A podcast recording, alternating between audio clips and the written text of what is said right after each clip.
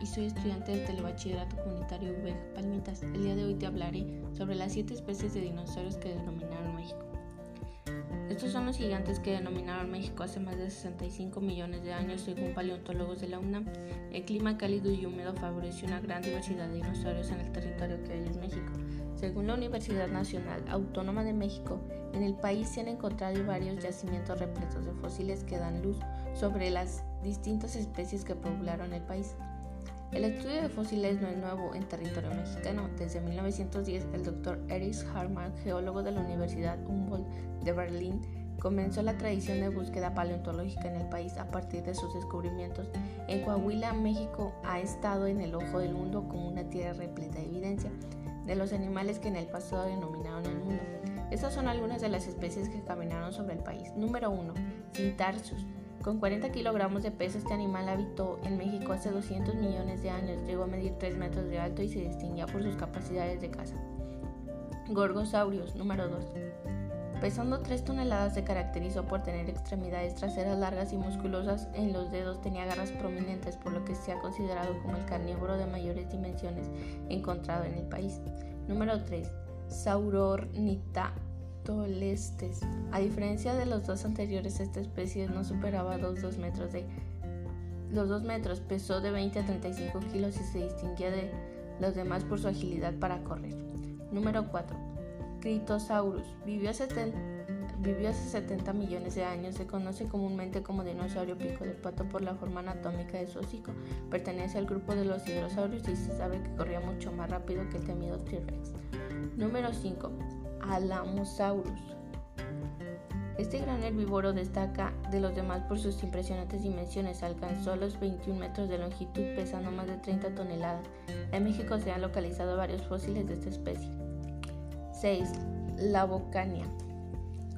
Otro de los dinosaurios en México más representativos fue este carnívoro, cuyos restos fueron hallados por primera vez en 1970 cerca de la formación de la Bocana en Baja California. Número 7. Centrosauro. Por último, vale la pena mencionar a esta especie cornada por un herbívoro que alcanzó las 3 toneladas de peso con una longitud aproximada de 5 metros. Se destacó por las demás de sus características golas, crestas óseas elaboradas que lo coronan junto a otras protuberancias en el rostro. Esto sería todo. Gracias.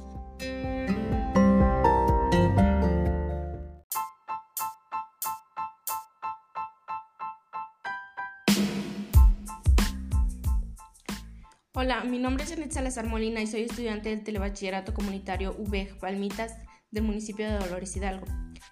Al día de hoy te hablaré sobre el tema ¿Eres tonto si puedes copiar en un examen y no lo haces? Definición de copiar. Su primera definición es escribir algo que ya está escrito en otro lugar, reproduciendo con exactitud el texto. También significa escribir o apuntar lo que dice alguien. Es asimismo reproducir algo mediante imitación.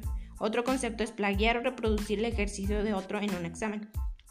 ¿Por qué crees y cuál crees que es la mejor manera de actuar? Para mí es siendo responsable de tus actos, porque tarde o temprano vas a necesitar hacer eso sin ayuda de nada y no vas a saber qué es lo que tienes que hacer y cómo lo tienes que hacer.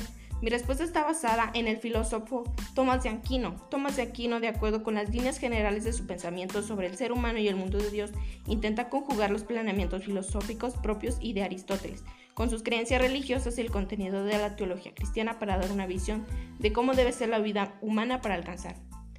¿Qué recomendarías a otro alumno del bachillerato hacer?